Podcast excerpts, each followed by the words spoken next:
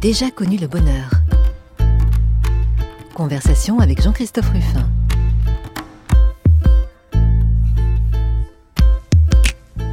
Eh oui, j'ai déjà connu le bonheur. Puis vous connaissez maintenant tous la phrase de Jules Renard d'où ça vient.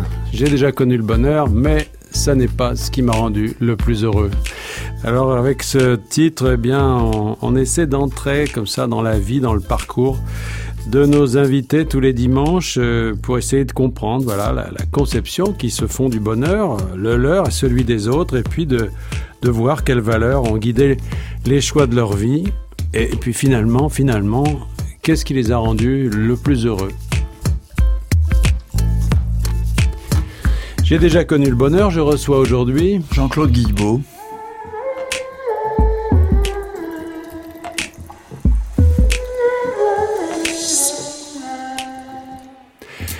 Bonjour Jean-Claude Guillebeau. Bonjour.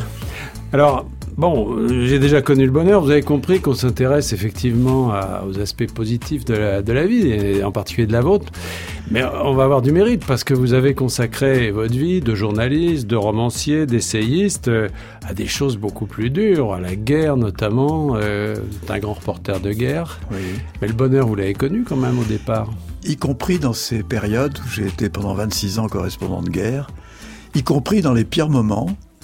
Et je crois que c'est même à ce moment-là que j'ai appris ce que signifiait le bonheur, c'est-à-dire euh, le courage de ne pas désespérer, toujours. Quand j'y repense maintenant avec du recul, je repense à des situations tragiques que j'ai vécues comme tous les confrères. Je suis pas le seul, mais je pense à la guerre du Liban, à la guerre en Somalie, je pense à la guerre au Vietnam, etc.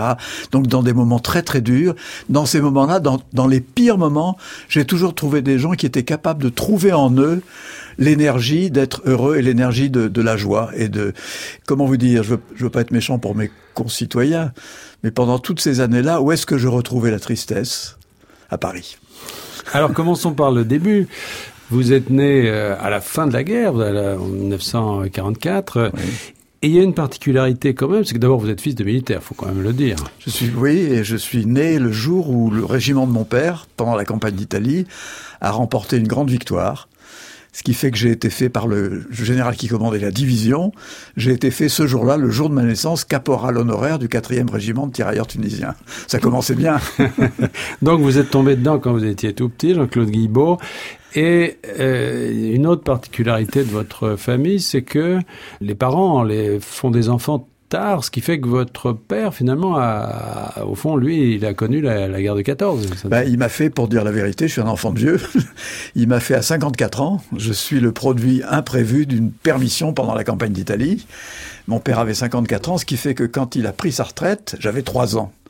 Et quand je discute avec les gens de mon âge, j'ai maintenant 73 ans, ils me disent Ah oui, mon grand-père a fait la guerre de 14, et je leur dis Non, moi c'est mon père. Parce que mon père a été reçu à Saint-Cyr euh, à 19 ans, trois semaines avant que commence la Première Guerre mondiale. Donc il a fait partie de cette promotion de Saint-Cyr, la Grande Revanche, qui a été envoyé au front. Ils étaient 380. On les a nommés chefs de section à 19 ans. À quelle, quelle date alors bah, au, moment, au, moment, du déclenchement de la guerre, ils étaient à l'école, ils étaient à Saint-Cyr depuis euh, déjà trois semaines. Donc ils étaient des bleus, comme on dit. Et on leur a dit, bon, on suspend vos études. La, guerre va durer que quelques semaines, rassurez-vous. Et on vous nomme sous-lieutenant à titre provisoire, chef de section, et on vous envoie au front. Rassurez-vous, ça sera pour quelques semaines. Et vos études reprendront immédiatement dès votre retour. Sauf que la guerre a duré quatre ans, et sur les 700 il en est revenu 230 vivants, dont mon père. Alors Jean-Claude Guillebaud, vous êtes né et vous avez surtout passé votre enfance dans le sud-ouest. Oui. Parce que euh, votre père, qui était général, donc, euh, avait euh, acheté, ou on lui avait acheté, je ne sais pas. Oh, c'est même plus romantique que ça. Une propriété dans Non, c'est plus romantique, c'est que mon père est un fils d'agriculteur, donc c'est le, le, type même du garçon qui a réussi parce qu'il était bon à l'école communale, etc. Et quand il a été reçu à Saint-Cyr, à 19 ans, sa mère a dit tout de suite, naturellement, notre fils finira comme général, et il faut qu'on lui achète une maison digne pour sa retraite. Et ils ont acheté le château du coin, qui était en ruine complètement, pour le réserver à mon père, ce qui s'est passé. Et vous y habitez toujours Et j'habite toujours parce que j'ai racheté à mes frères et sœurs, et donc je, je, je suis là-bas, oui. Bon, la guerre, euh, vous ne l'avez pas vue tout de suite. Vous, vous l'avez, elle, elle, elle, se terminait quand vous êtes né. Vous avez été élevé dans l'après-guerre, dans une, après-guerre assez calme finalement dans cette région. Euh, même Oui. si votre père, il a été mobilisé jusqu'à jusqu'à tard. Enfin, de- combien de temps À quelle période est-ce qu'il est revenu vraiment vivre avec vous? Eh ben, il est revenu euh, après la, après la guerre, de, après la guerre de 40, quoi. Oui, mais il bah, est allé jusqu'où? Il est libération. allé jusqu'à jusqu'à Berlin ou? Non, il a fait partie du 4e régiment tirailleur tunisien qui a fait la campagne de l'Italie. Hum C'est le régiment qui a perdu, qui a eu le plus grande perte pendant toute l'histoire. Monte Cassino Oui, et c'est lui qui a ouvert la voie, la ligne Gustave, qui a ouvert la voie aux contingents étrangers, américains, etc. Et mon père avait dans la tête toujours cette phrase de De Gaulle qui est adressée au général Juin, qui n'était pas encore maréchal. De Gaulle avait dit à Juin, Juin, l'honneur de la France et l'honneur de l'armée a été souillé. Il vous appartiendra de le laver et vous ne pourrez le faire que dans votre sang. Et donc, il y a eu, en effet, dans cette division et dans ce corps d'armée, et notamment dans le régiment de mon père, il y a eu des pertes incroyables. Plus de la moitié de, la moitié des effectifs perdus. Alors tout petit, enfance plutôt heureuse, enfance campagnarde en fait. Oui. Et puis, euh, bah, une voie tracée, normalement, Jean-Claude Guilbeault, vous devriez être général aussi, non? Non, c'était, ça a été une enfance assez tumultueuse pour une raison toute simple. Je suis né en 44. Et mon père, qui était charentais, avait épousé ma mère, qui était pied noir. Ma mère était une petite bourgeoise d'Alger, euh, qui était fille d'un conseiller à la cour d'appel, d'un magistrat. Et quand, évidemment, euh, quand la guerre a éclaté, j'avais 10 ans, on était déjà revenu en Charente, chez mon père. Et ma mère, naturellement, a été Algérie française, à fond. Et mon père, lui, avait une correspondance avec De Gaulle, parce qu'il avait été décoré par De Gaulle, etc. Et très vite, au bout de deux ans, 54-56, la tension est devenue tellement forte que mes parents ont divorcé. Et vous, à vous cause de la à- guerre. Vous êtes né à Alger. Moi, je suis né à Alger, mais j'avais trois ans quand j'ai quitté Alger. Donc vous êtes le fruit, en quelque sorte, d'une d'une sorte de, de conflit politique euh, sur- autour de la décolonisation. Ah oui, d'un grave conflit politique et qui a été, même il y a des moments, il, il a été tendu. En 1960, par exemple, mes parents avaient divorcé. On avait été confiés à notre mère, avec ma sœur, évidemment. Mais le jeudi, c'était le jeudi, le jour de congé, on allait sur notre vélo voir mon père qui, avait, qui était à 20 km d'Angoulême où j'habite. Et une fois, j'étais sur mon vélo et en arrivant à la petite route départementale, qui donne sur l'allée qui monte euh, à la maison, il y avait une grande inscription à la peinture blanche sur la route. Général Félon, l'OAS aura ta avec une flèche qui indiquait la maison. Vous imaginez que d'un gosse, j'avais le cœur battant, je suis monté en vélo, euh, je suis pas descendu du vélo parce que la, la- la pente est plutôt raide, et j'ai dit papa, papa, est-ce que tu as vu ce qu'il y a écrit en bas? Et mon père a éclaté de rire, il m'a dit Jean-Claude, rassure-toi, ça m'a valu hier la visite des gendarmes de la gendarmerie de La Rochefoucauld, la petite ville à côté. Ils se sont mis au garde à vous, ils m'ont dit mon général, on vous demande une chose précise, à partir d'aujourd'hui, vous mettez le, votre Colt 1143 dans la boîte à gants de votre 404. Et dans les deux années qui ont suivi, on partait avec mon père à la pêche aux écrevisses, avec le 1144, dans la boîte à gants, à la demande de la gendarmerie. Donc c'était assez... Mais c'est vrai que dans ma tête, je me disais, c'est quand même un peu les amis de mon- ma mère qui ont mis ça. Je, je- fantasmais un peu, parce que peut-être qu'elle ne les connaissait pas, mais enfin quand même, il y avait... euh, Donc ça a été chaud quand même. Mais qu'est-ce qui fait Jean-Claude Guilbeault que, avec une hérédité comme celle-là, qui est quand même très marquée par la dimension militaire, vous ayez choisi de devenir journaliste Vous avez annoncé ça à votre père Qu'est-ce Non, je- j'ai pas choisi de devenir journaliste, ça s'est pas fait comme ça. D'abord, j'étais, pardonnez-moi, j'avais beaucoup d'admiration pour mon père, mais je suis d'une génération résolument antimilitariste. Comment peut, on peut être fils de général, très admiratif de son père, et néanmoins férocement antimilitariste, euh, parce que c'est la génération la mienne, quoi, d'après-guerre, c'est la génération qui a fait mai 68, etc. Donc j'ai géré ça au mieux, et en réalité, je voulais, je suis parti à Bordeaux pour faire l'agrégation de droit. L'agrég de droit, c'était bac plus 9. Sur les 9 ans, j'en ai fait 6. C'est-à-dire que j'ai fait un DES, on n'appelait pas ça les masters, mais on appelait ça les diplômes d'études supérieures. Et puis en- ensuite, il me restait 3 ans d'agrég, et j'avais oublié une chose, c'est qu'entre-temps, il y a eu mai 68.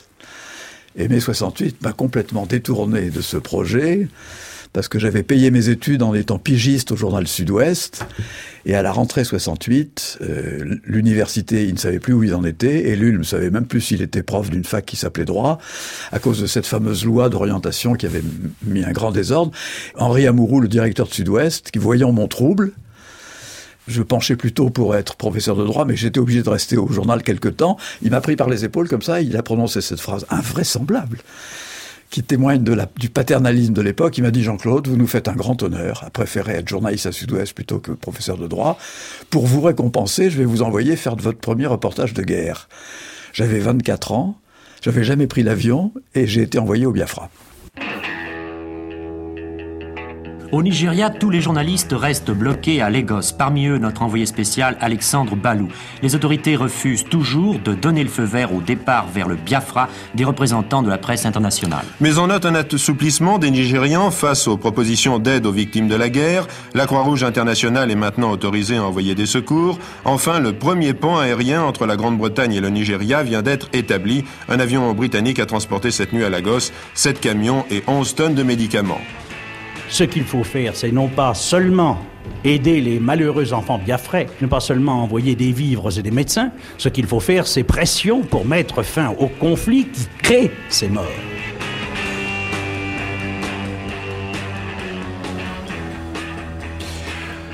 Jean-Claude Guilbeault, vous avez reconnu donc euh, cette archive de France Inter euh, sur la guerre du Biafra qui date du 13 décembre 1969. Oui. Alors la guerre du Biafra, ça a été fondateur, bon pour vous, mais aussi pour toute une génération d'humanitaires, parce que c'est aussi la création de Médecins sans frontières. Ça a été complètement fondateur, et pour moi, ça a été un premier mensonge, pour de bonnes raisons.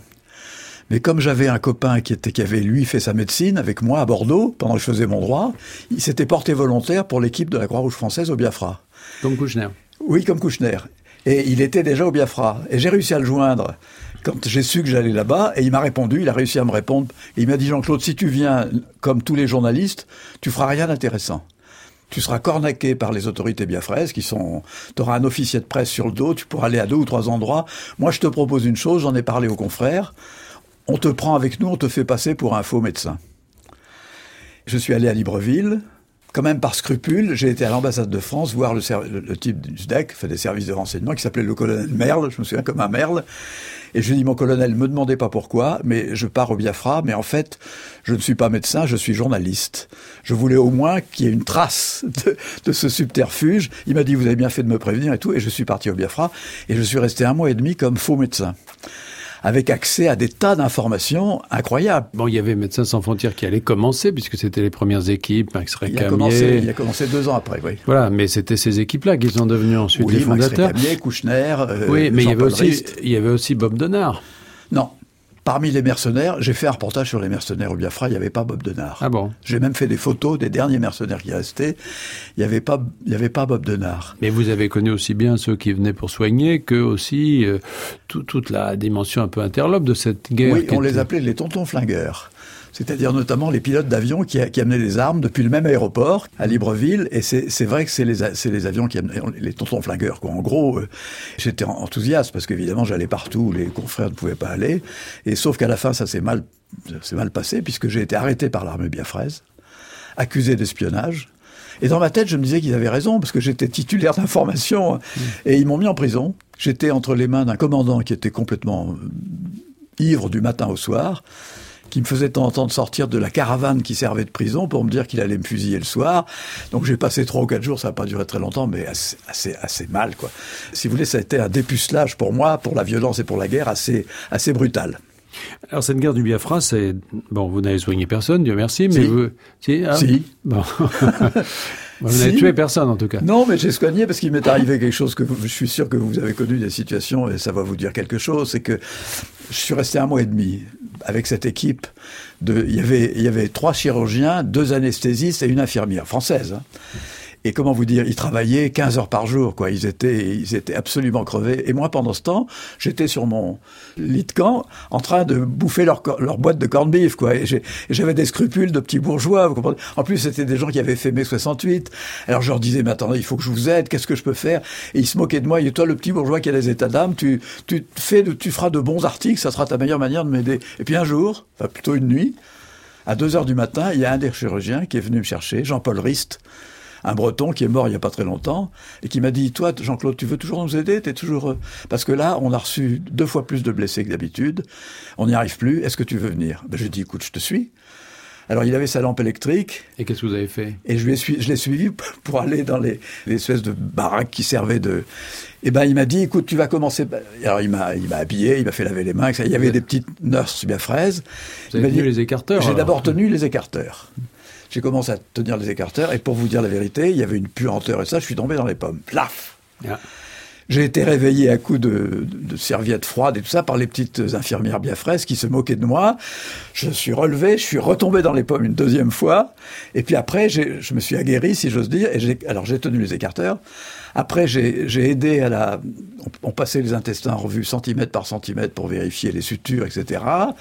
Et puis j'ai fait ça, quoi. J'ai fait ça pendant deux ou trois jours. Et après, comme ils voyaient que je tenais le coup, ils m'ont demandé une chose encore plus difficile, vous allez comprendre, qui était peut-être moins spectaculaire, c'est que on déchargeait les, blessés, vous savez, du camion, ils avaient passé deux ou trois jours dans la brousse, et on les entassait dans une espèce de pièce cimentée, mais il y en avait qui, étaient, qui avaient les mains arrachées, enfin c'était effrayant, et ils m'avaient dit, on va, on va t'assigner une tâche, et je l'ai fait pendant une semaine, tu vas leur tenir compagnie. Tout seul au milieu de ce... Vous voyez, c'était la cour des miracles, c'était incroyable. Et là, j'en garde un souvenir euh, encore bouleversant. Alors ça, c'est le contact avec, il, avec il, la voulait, guerre. Que fumer. Il demandait des cigarettes, mais souvent ils n'avaient pas de main, alors je les faisais fumer comme ça. Ça a été. Euh, je me souviens, à un moment donné, il y en a un qui est arrivé dans la salle. Il avait reçu une balle ici. Sa mâchoire était éclatée et il, tenait, et il tenait sa mâchoire ouverte comme ça à la main. Il était descendu du camion comme ça. Donc j'ai des souvenirs. Ouf alors vous avez bon, ça n'a pas été le début d'une grande carrière chirurgicale, non. mais en revanche, ça a été le début de votre carrière de journaliste. Ben oui, parce qu'on a annoncé mon disparition. Le journal Sud-Ouest a annoncé sans nouvelles de notre envoyé spécial. On disait Guilbault sans doute mort au Biafra, etc. Et quand je suis arrivé, pardonnez-moi, j'étais célèbre avant d'avoir écrit une ligne. c'était. Mais vous avez écrit, vous avez écrit beaucoup parce que ça a été le début, effectivement. Euh, bon, il y a eu le Biafra, mais ça a été le début d'autres guerres. D'abord, vous avez changé de journal parce que à partir de ben là. D'abord, si vous voulez, mon grand fierté, c'est que Philippe Tesson, qui dirigeait Combat, m'a demandé de faire une trois doubles pages dans Combat qui s'appelait Clandestin au Biafra le petit morveux de province qui tout d'un coup fait trois doubles pages dans le combat, c'était pour moi, c'était formidable. Et c'est vrai qu'après, dans ce métier, quand vous avez couvert la guerre une fois, ben on vous considère comme le spécialiste de la guerre. Donc Henri Amourou m'a dit maintenant je vais vous envoyer faire la guerre. Donc il m'a envoyé au Vietnam, il m'a envoyé euh, la, guerre entre l'Inde et le Pakistan, etc. Mais vous êtes passé au Monde aussi, après, eh ben, plus tard. Oui, parce qu'il voulait que j'ai un bon dossier pour présenter le prix Albert Londres parce qu'il voulait que Sud-Ouest, journal de province, ait le prix Albert Long. J'étais chargé de mission et je l'ai eu en 72. Alors vous avez et je suis entré au monde. Voilà. Voilà. Vous avez eu le prix Albert Long en 72 euh, pour un reportage. Là, c'était sur, sur le Vietnam. Oui, c'était sur la guerre du Vietnam. Oui.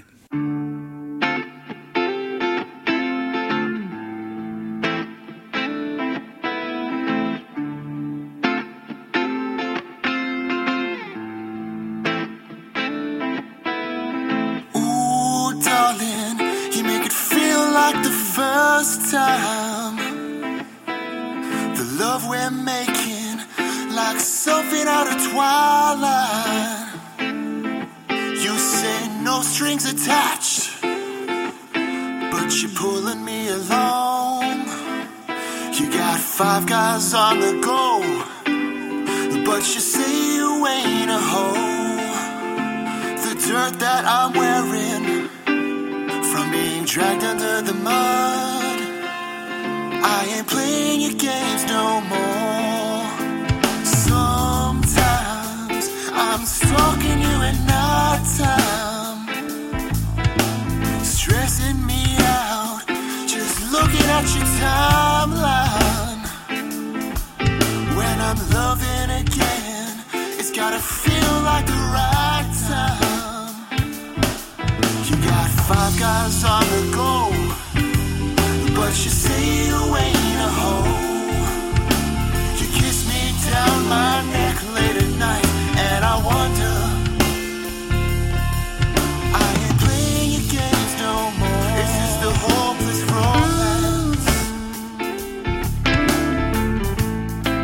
J'ai déjà connu le bonheur. Jean-Christophe Ruffin, sur France Culture.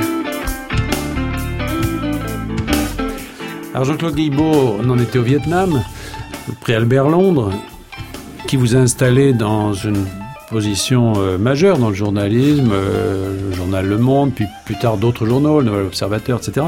Vous avez enchaîné les théâtres de guerre. Il faut dire que c'est devenu en quelque sorte votre spécialité. Vous étiez grand reporter des guerres. Oui, parce que j'ai eu, eu de, la, enfin de la chance, le hasard aussi, c'est qu'au Monde à l'époque, on était deux grands reporters. Et l'autre grand reporter, c'était Maurice Denusière.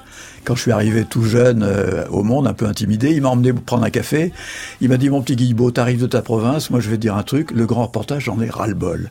Parce qu'il voulait faire des grands romans. Louisiane et autres. Voilà, donc chaque fois que tu peux partir à ma place, tu pars, tu pars, tu pars. Donc je suis parti pendant... Je suis parti dix mois sur 12, quoi, pendant toute ma présence au monde, quoi. Donc on est dans les années 70-80. Oui. Et vous couvrez donc toute une série de, de, drames, comme quoi on n'échappe pas à son destin, puisque la guerre, euh, qui était finalement la, le métier de votre père, vous allez le retrouver, euh, vous, comme, comme journaliste, avec des points forts quand même. Il y a, y a, des, a, pas, que la guerre d'ailleurs, je pense, euh, Jean-Claude Guilbault, à tout ce que vous avez fait sur, autour de l'Éthiopie, de la famine en Éthiopie en 85. J'ai fait le truc sur la première famine. 73. La première, mais vous avez fait les deux. En fait. Oui, mais c'est la première famine mmh. qui a provoqué le commencement de la révolution, quoi. Mmh, et là, ça a été un moment de malaise pour moi parce que j'avais, je m'étais pas déclaré comme journaliste, sauf à la fin. Et j'ai fait cinq pages dans le Monde, histoire d'une famine, qui ont paru en février 74. Qui ont déstabilisé beaucoup d'ailleurs le Négus. Euh, et ben à la fin, si vous voulez, je, je disais que euh, probablement ça déclencherait une révolution. Il y a eu une lettre de démenti adressée au Monde par le ministre de l'Information et une semaine après, la révolution commençait en, en Éthiopie. 74. Oui, en 74. Quand je suis retourné à Addis Abeba, parce qu'on m'a dit maintenant l'Éthiopie c'est chez toi, tu retournes, j'ai vu que mes papiers avaient été reproduits sur des grands, des grands panneaux dans Addis Abeba, parce que j'apportais de l'eau, si vous voulez, aux gens qui voulaient renverser le Négus. Et là, j'étais assez mal, parce qu'on on est toujours instrumentalisé par quelqu'un. Et puis, j'ai commencé à y retourner tous les trois ou quatre mois. Et en 81, quand ils ont lancé officiellement la Terreur rouge à Addis Abeba, dans une conférence de presse, j'ai fait un papier au canon, évidemment, ce qui fait qu'ils m'ont retiré mon visa. C'est ça, Jean-Claude Guibault, vous avez fait tout le temps, toujours, depuis le début, un journalisme pourrait dire d'intervention. C'est-à-dire votre conception du journalisme, au fond, c'est pas seulement une sorte de témoignage, c'est aussi une forme d'action. C'est-à-dire que vous, croyez au pouvoir de la parole. Mais comment vous dites Il y a des moments, le problème se pose même plus. Pendant cette campagne, la Terreur rouge, ils ont fusillé des enfants de 5 ans, voire de 7 ans. Vous devez le savoir. Simplement parce qu'ils accrochaient des, des, drapeaux du parti interdit dans les fils électriques d'Addis Abeba. Et là, on discute pas. Quand on fait un papier au canon, et quand, ils m'ont privé de visa, j'allais de l'autre côté, j'allais dans les maquis érythréens. Je faisais deux ou trois reportages en Érythrée, et en général, ça manquait pas. L'ambassadeur d'Éthiopie en France me rappelait en me disant, Monsieur Guibault, finalement, je vais vous rendre votre visa parce qu'on vous préfère chez nous pour dire du mal de l'Éthiopie plutôt que chez les Érythréens. Donc je jouais comme tout le monde, comme tous les confrères, je jouais sur les deux tableaux. Donc je suis revenu en Éthiopie et, et je suis revenu en Érythrée aussi à, à plusieurs moments.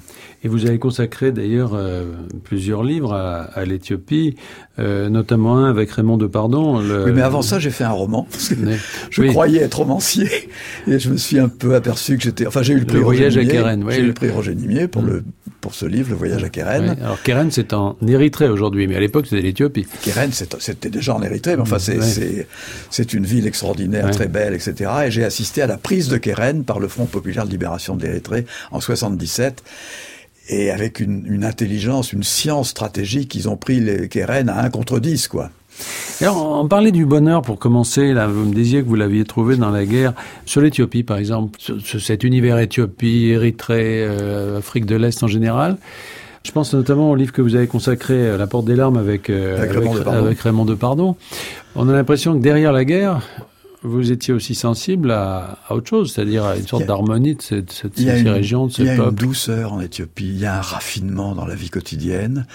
Je crois que c'est la seule, seul, la seule culture d'Afrique est une culture écrite. Donc il y a cette écriture. Ce sont des gens qui ont été christianisés avant nous, donc il y a ce poids de l'Église, euh, même s'il il y a des, beaucoup de petits prêtres qui sont misérables. Et puis il y a, comment vous dire, il y a ce raffinement. Simplement, euh, il est en train de changer maintenant avec la modernisation du pays, mais euh, la préparation d'un café, par exemple, n'importe où, qui prend une heure, c'est un, une leçon de, raffi, de raffinement, d'intelligence, etc. Et puis la langue éthiopienne, j'étais fasciné par sa sonorité. Pour ne rien vous cacher, comme j'étais à l'époque, j'avais divorcé, j'étais donc, j'ai failli épouser une éthiopienne. Vraiment, je, je, ça, ça, fait à deux doigts, mais je suis tombé amoureux de ce pays, vraiment, vraiment. Justement, je reviens sur ce journalisme que vous pratiquez, euh, enfin, Au fond, euh, les gens qui parlent de la guerre, souvent ont l'impression que la guerre, bah, c'est tout le temps. Mais en fait, il y a, y a, les marges de la guerre, il y a l'envers du décor. Vous, on a l'impression que c'est ça qui vous intéresse le plus. C'est les, les interstices de, de, de, de, ces mondes en guerre, justement. Oui, mais en même temps... Euh, c'est pas l'histoire des opérations militaires qui vous intéresse, vous. Et c'est pour ça que Raymond de Pardon, c'est ce qui l'intéressait aussi. Quoi. On était... Et puis, je crois qu'on on, on, disait une évidence, enfin, tous les gens qui ont été correspondants de guerre, savent qu'à un kilomètre de distance, un pays peut être en paix, puis un kilomètre plus loin, il est en guerre. Sans prévenir. Sans, prévenir. C'est comment dire, sur les hauts plateaux au Vietnam, vous aviez des villages où il y avait la moisson, le type qui labourait son champ, etc., le marché qui était plein de, plein de clients, et puis à un kilomètre et demi, il y avait des bombardements au mortier, etc. La guerre et la paix se mélangent. Ça, quelquefois, ma femme me disait, mais tu es, tu es à Saigon, euh, tu risques pas ta vie, etc. Je disais, mais attends, Saigon, c'est la, c'est la Dolce Vita, c'est, c'est, c'est toujours comme ça dans la guerre. Toujours même au Liban, même au Liban. Et alors, Jean-Claude Guibault, on a parlé du Biafra, on a parlé un peu d'Éthiopie. Vous avez connu bien d'autres régions, notamment l'Asie. Qu'est-ce qui vous a le plus marqué, par exemple? C'est la guerre du Vietnam? Aujourd'hui, avec le recul du temps, quelle est la... De, ces situations sur lesquelles on, va y revenir, qui, constituent aujourd'hui le socle de votre réflexion sur, sur le monde, sur la guerre, laquelle finalement il y a, domine? Il y a une guerre qui m'a, celle qui m'a le premier, le plus marqué, c'est la guerre entre l'Inde et le Pakistan pour l'indépendance du Bangladesh en 71, en décembre 71.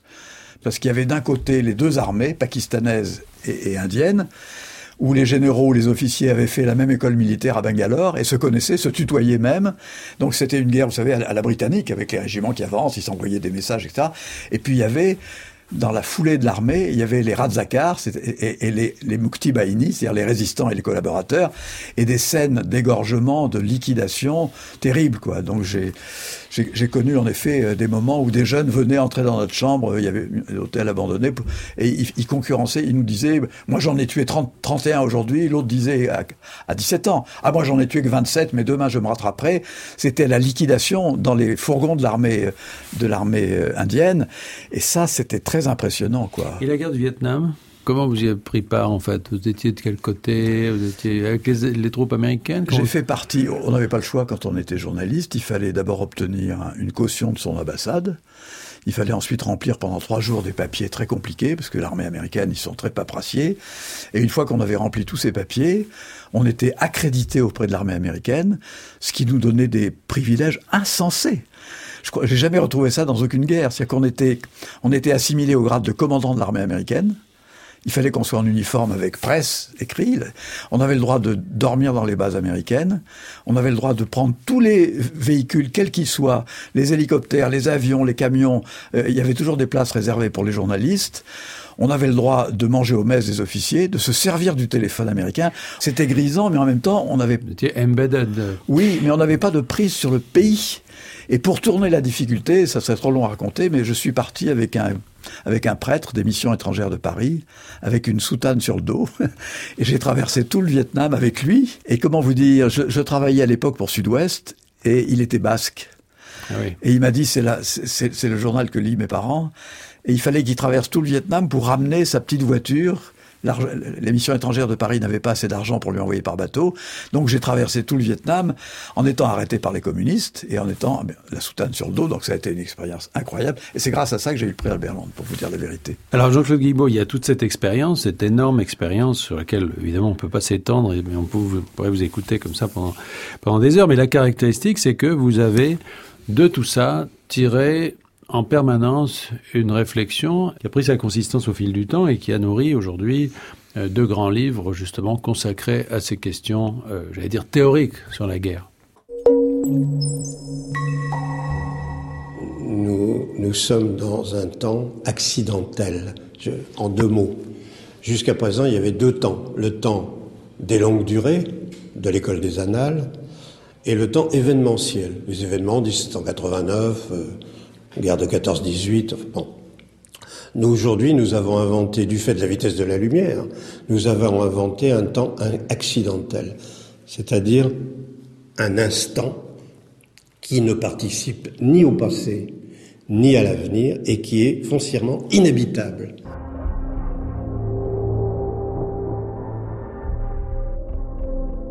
Toute politique, toute géopolitique est aussi immédiatement, du fait de la vitesse, une chronopolitique. L'espace-temps, le continuum espace-temps, c'est géopolitique et chronopolitique. Et aujourd'hui, avec l'instantanéité, l'ubiquité et l'immédiateté, nous atteignons la limite de notre propre pouvoir, avec euh, la menace de déléguer ce pouvoir à des répondeurs automatiques, à des logiciels, à des machines performantes dans l'ordre de cette accélération qui échappe totalement à l'homme. Il y a là une délégation du pouvoir, hein, je rappelle, euh, si le temps c'est de l'argent, la vitesse c'est le pouvoir, délégation du pouvoir, la machine. Alors on a entendu euh, un extrait du documentaire que Stéphane Paoli a consacré au philosophe Paul Virilio. que j'ai beaucoup admiré et beaucoup aimé. Qui s'intitule Penser la vitesse, donc euh, c'est une archive de 2007. Donc euh, Jean-Claude Guibaud, si euh, je vous ai fait écouter ce petit extrait, c'était pour justement vous suivre dans ce parcours qui est d'abord un parcours de terrain, on l'a compris, reporter de guerre, etc., mais qui très vite est devenu le parcours de quelqu'un qui réfléchit sur tout ça et qui crée justement dans cet espace que Paul Virilio euh, décrit, qui n'est ni le passé ni euh, l'avenir, c'est un peu entre les deux, qui crée une réflexion sur euh, ce que Jean Lacouture a appelé l'histoire immédiate, la collection qu'il a créée au Seuil et que vous avez reprise. Vous êtes devenu un penseur de cette histoire immédiate. C'est vrai que je dois à des gens comme Paul Virilio, comme Jacques Ellul, qui a été mon prof, à Bordeaux, qui était un grand théologien protestant aussi. Je leur ai, et puis à René Girard, je leur dois d'avoir assez, assez rapidement essayé de réfléchir à la violence. Et notamment euh, à cette chose étrange qui m'a poursuivi depuis le début et que j'ai essayé simplement à la fin dans ce livre qui s'appelle Le tourment de la guerre, qui est très récent, j'ai essayé d'approfondir cette, cette énigme, c'est le plaisir de la guerre et le plaisir de la violence. Si on n'a pas regardé ça en face, si on n'a pas accepté l'idée que soi-même on peut être captivé, on peut être contaminé par cette espèce d'exaltation, d'exultation de la violence, je crois qu'on est, on, est passé à côté de quelque chose d'essentiel. Parce que cette joie de la violence, je l'ai retrouvée partout dans Tsahal, dans l'armée israélienne pendant la guerre du Kippour, j'ai trouvé chez les, chez les Éthiopiens, chez les Érythréens, j'ai trouvé, j'appelais ça les plaisirs dégoûtants, quoi. Et je l'ai éprouvé moi-même. Donc euh, j'ai essayé inlassablement de réfléchir à cette question. Pourquoi on est capable de prendre du plaisir à la violence tout en étant immédiatement après dégoûté du plaisir qu'on a pris, quoi? Alors, Jean-Claude Guibaud, il y a d'abord, bon, il y a eu vos articles, ensuite il y a eu des, des livres de témoignages, on pourrait dire, un petit peu comme ceux que vous avez consacrés sous forme romanesque ou sous forme d'essai à des théâtres de crise, de guerre, etc. On en a parlé.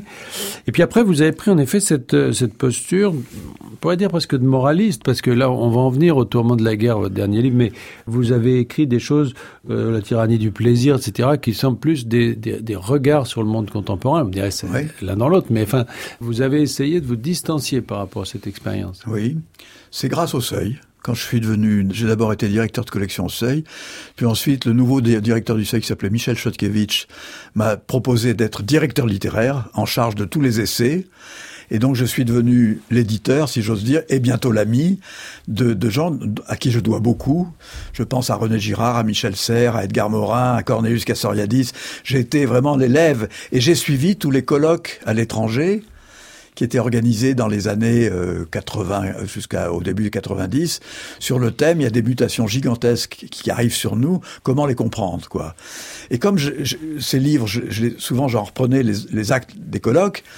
C'est un jour Michel Serres qui m'a dit, mais Jean-Claude, il faut que tu, tu, connais notre pensée euh, aussi bien que nous, mais toi, si tu es un bon journaliste, ça c'est à voir, tu dois être capable de rendre compréhensible ce qui est compliqué, pourquoi tu fais pas une série de livres là-dessus, quoi?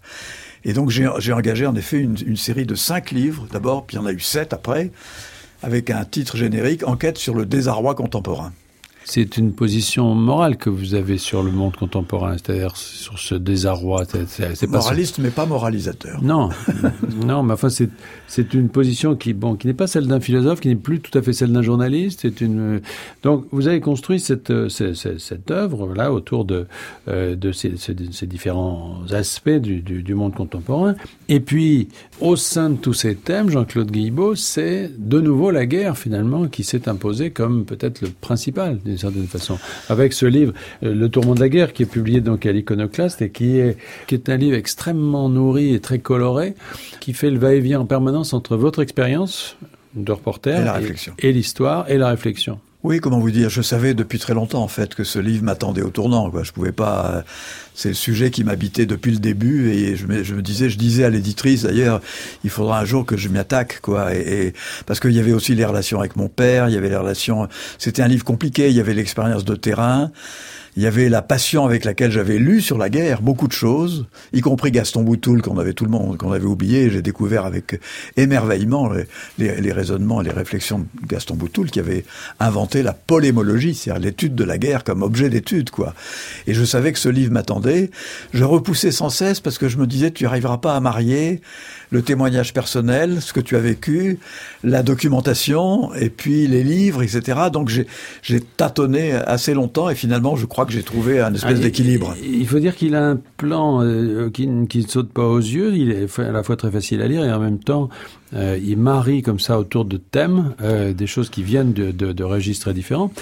Et il y a des choses, moi, qui m'ont énormément euh, euh, frappé parce que ce sont à la fois des évidences sous votre plume, mais en même temps des choses cachées, de toute façon. Par exemple, la beauté de la guerre. Vous ouais. dites que il n'y a pas d'effort pour l'esthétique, finalement, des uniformes, des, des costumes, etc., qui n'ait pas eu, à un ou un autre, un rapport avec la guerre. Ben, C'est-à-dire que je crois que c'est Gaston Boutoul avait écrit des choses très belles là-dessus sur le fait que il n'y a jamais aucune profession qui a été parée avec autant de soins et d'attention que les uniformes militaires et j'ai consacré un livre justement à, un chapitre à essayer de détailler cela. Il y a une seule exception, c'est l'habit de lumière des toreros, quoi. Mais quand on regarde, j'ai essayé de décrire en détail les uniformes de la, de la grande armée qui franchit, euh, comme vous le savez, en 1812, qui franchit le Niémen pour euh, la campagne de Russie, les uniformes sont incroyables, de beauté, etc. Donc euh, il y a ce soin. Pourquoi ce soin? Je pense que c'est pour tenir la peur et la mort à distance. C'est une façon de conjurer la mort en habillant de couleurs chatoyantes, de couleurs. Quand vous pensez au prince Murat, par exemple, avec ses, ses 20 000 cavaliers, l'uniforme des cavaliers, des 20 000 cavaliers du prince Murat, quand il charge, c'est incroyable. Donc il y a, dire, je dois dire que cette beauté de la guerre, bien avant moi, il y a quelqu'un qu'on avait oublié, qu'on a oublié maintenant, le général Buis, qui avait fait un livre au seuil qui s'appelait Les fanfares perdus et où il avait le courage de dire, ça c'était au début des années 70, il avait le courage, tout d'un coup il y a une colonne de chars au petit matin dans, dans, dans, qui longe une lisière, il faut reconnaître qu'il y a quelque chose de beau, quoi, et, qui, qui, et il faut reconnaître ce qui, ce qui tressaille en nous, quoi. Et cette, cette pavane, de, cette espèce de, de danse euh, comme ça, paraît de la guerre, quelqu'un qui a aussi en, en, a parlé, et pour le faire d'ailleurs euh, évoluer, c'est Henri Dunant, parce qu'un oui. souvenir de Solferino, ça commence par la description magnifique de ces armées, sauf que lui, il écrit, d'ailleurs vous aussi, euh, il décrit ce qui se passe après. Ben vous avez sans doute vu qu'il y a deux personnages que je mets en valeur dans ce livre, je, à qui je donne mon admiration totale, parce qu'ils ont changé de vie. C'est Léon Tolstoï, et Henri Dunant, mmh. qui sont d'ailleurs qui sont nés la même année et morts la même année. C'est incroyable. Et tous les deux, je les appelle les grands faiseurs de paix, parce que Tolstoï, c'est une histoire extraordinaire. Après 50 ans après les faits, pour écrire Guerre et paix, il, il enquête sur la bataille de Borodino, que nous on appelle la bataille de la Moscova. Et ce qu'il découvre de cette bataille, qui a fait quand même 80 000 victimes en 10 heures de, combat, est tellement, tellement terrible qu'il devient non-violent. Il se convertit à la non-violence, il se met à écrire des livres non-violents. Et Henri Dunant, c'est la même chose. Il vient à Solferino, dans le nord de l'Italie, normalement pour faire des affaires parce qu'il vient de Suisse, il est suisse, il essaie de rencontrer le souverain pour avoir des passes droits, etc. Napoléon III, oui, pour oui. essayer de... Et le, et le souverain d'Italie aussi, et il tombe en pleine bataille, avec des blessés qui agonisent dans les buissons, etc. Et là, il laisse tout tomber, et il se consacre à soigner les blessés, et il change de vie, et il deviendra le premier prix Nobel de la paix de toute l'histoire, quoi. Et le créateur de la Croix-Rouge. Alors, vous avez aussi des chapitres sur les, le côté orgiaque de la guerre, par exemple le, pillage. C'est-à-dire que la, la, c'est ça qui est très intéressant, je trouve, dans votre approche de la guerre, c'est que euh, vous. Alors là, pour le coup, c'est pas une approche de moraliste, c'est vraiment, au contraire, vous, vous en, en disséquez euh, presque tous les aspects y compris des aspects en effet troublants parce que euh, parce qu'attirants quoi d'une certaine façon. C'est-à-dire que la, guerre existe parce que les gens y prennent en effet du plaisir. Je sais pas s'ils y trouvent leur bonheur. Oui, comment vous dire, j'ai voulu examiner tous les ingrédients de la guerre. Alors il y a en effet il y a il y a huit chapitres qui détaillent le, les modifications du courage et, et le pillage. Et dans ce chapitre sur le pillage, j'ai découvert des choses inimaginables qu'on ne sait toujours pas en France, qu'on a oublié. C'est qu'il y a des pillages. Le pillage est à la fois un signe de déliquescence d'une armée, et en même temps, c'en est le signe, c'en est en même temps la cause. Quand une armée bascule dans le pillage, c'est qu'elle va se dissoudre, etc. Donc le, pillage le plus éhonté et le plus répugnant, c'est le pillage de Moscou par les soldats de la grande armée de Napoléon. J'en fais un récit incroyable qui partent. Et puis, on découvre que les Russes ont beaucoup pillé. Et tenez-vous bien, ce qu'on découvre, j'ai découvert en faisant ce livre, c'est que c'est les GI américains, après le débarquement, après le débarquement de Normandie, qui ont beaucoup pillé la France. On l'a jamais dit ça, mais ils ont beaucoup pillé. Et tenez-vous bien, je vais vous faire, je vais sans doute vous surprendre, c'est qu'au moment de la débâcle de l'armée française en 40, les soldats qui se repliaient en traversant les villages, ils ont pillé les villages. Les soldats français ont pillé les villages français. Donc il y a ce non-dit du pillage qui est présent partout et qui, en effet, qui donne à réfléchir. Et j'ai voulu, donc je ne vais pas raconter le chapitre qui est, très, long, mais ça m'a passionné. Jean-Claude Guibault, pour conclure ce parcours qui, qui est loin d'être facile à conclure parce qu'il est très, très riche et très varié, mais au fond aujourd'hui, après la longue glaciation euh, de la guerre froide, la guerre qui ne se produisait pas, euh, comment vous la voyez, la, la, la guerre de demain, en fait, euh, et peut-être même celle d'aujourd'hui? On a cru d'abord qu'il y a eu des tas de livres écrits à ce propos. On a cru que la guerre classique, avec des armées constituées, avec des théâtres d'opération, allait disparaître. On allait avoir à la place ce qu'un philosophe, Frédéric Gros, appelait les états de violence. Il a écrit un livre il y a une dizaine d'années, La fin de la guerre ou les états de violence.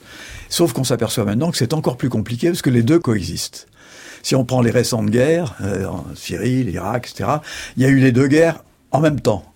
Il y a eu la guerre classique, le porte-avions Charles de Gaulle envoyé là-bas, euh, les, les, pilotes qui bombardent euh, la coalition, etc. Et puis il y a eu chez nous le terrorisme. Les deux conjugués, ou pas conjugués d'ailleurs, les deux ensemble. Donc la guerre est devenue beaucoup plus complexe qu'on le croyait. Elle a pris, pour dire la vérité, elle a pris tous nos hommes politiques en Europe au dépourvu, parce que nous avons connu une période de 70 ans de paix en Europe, ce qui est une chose invraisemblable, qui n'était jamais arrivée dans l'histoire. Alors on ne pourra pas le détailler parce que c'est l'objet d'une réflexion très, profonde et puis qui n'est sans doute pas terminée, mais euh, vous avez aussi beaucoup réfléchi à la notion de, euh, de guerre religieuse. Hein. Oui.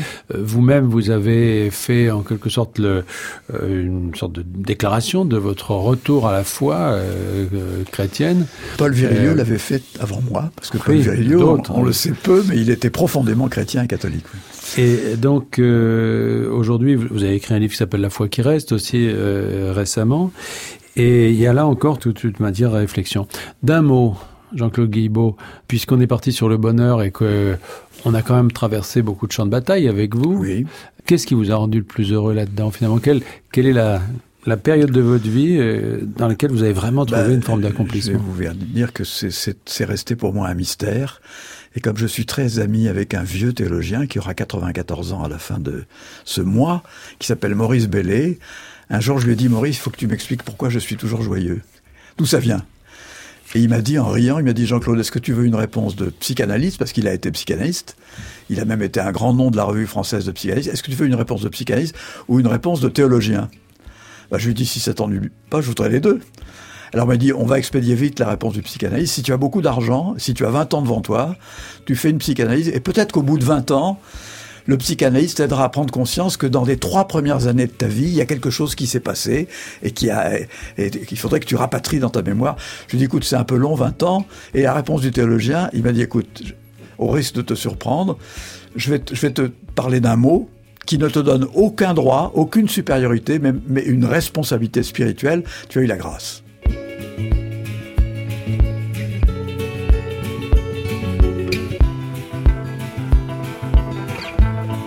Merci Jean-Claude Guillemot. J'ai déjà connu le bonheur, on se retrouve la semaine prochaine pour une nouvelle émission. Vous pouvez nous réécouter sur le site de France Culture ou sur l'application Radio France Podcast. À la technique, Éric Boissé. À la réalisation, Vincent Abouchard. Attaché d'émission, Thierry Beauchamp.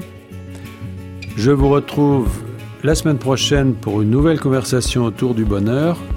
Dans quelques instants, une histoire particulière.